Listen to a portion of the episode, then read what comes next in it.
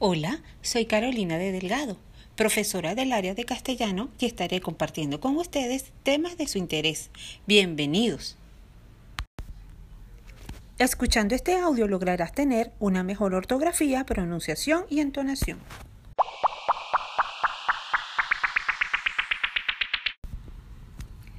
El tema de hoy, con y sin, que se refiere a la clasificación de las palabras según la sílaba tónica.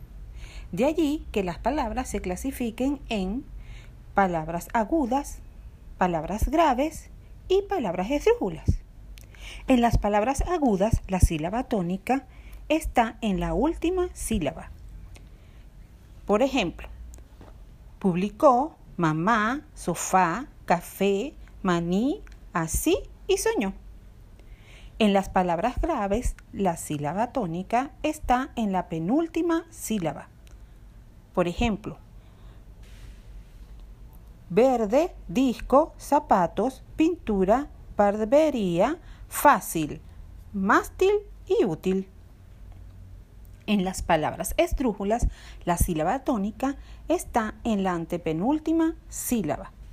Por ejemplo, público, círculo, médico, sílaba, miércoles y lúcido. Es importante que también tengas en cuenta el acento ortográfico. El acento ortográfico o tilde es una rayita que en ciertos casos se coloca sobre una vocal de la sílaba tónica. Las sílabas átonas nunca llevan tilde. Las palabras agudas llevan tilde si terminan en vocal o en las letras N y S.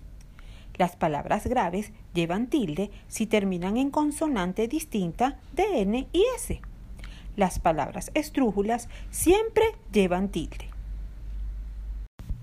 Recuerda entonces que para identificar las palabras agudas, graves y esdrújulas debes estar pendiente de la sílaba tónica y para colocar el acento ortográfico o tilde tomar en cuenta los casos particulares mencionados. Para continuar profundizando sobre este tema, te invito a suscribirte a este podcast y seguir las redes sociales allí señaladas. Hasta luego.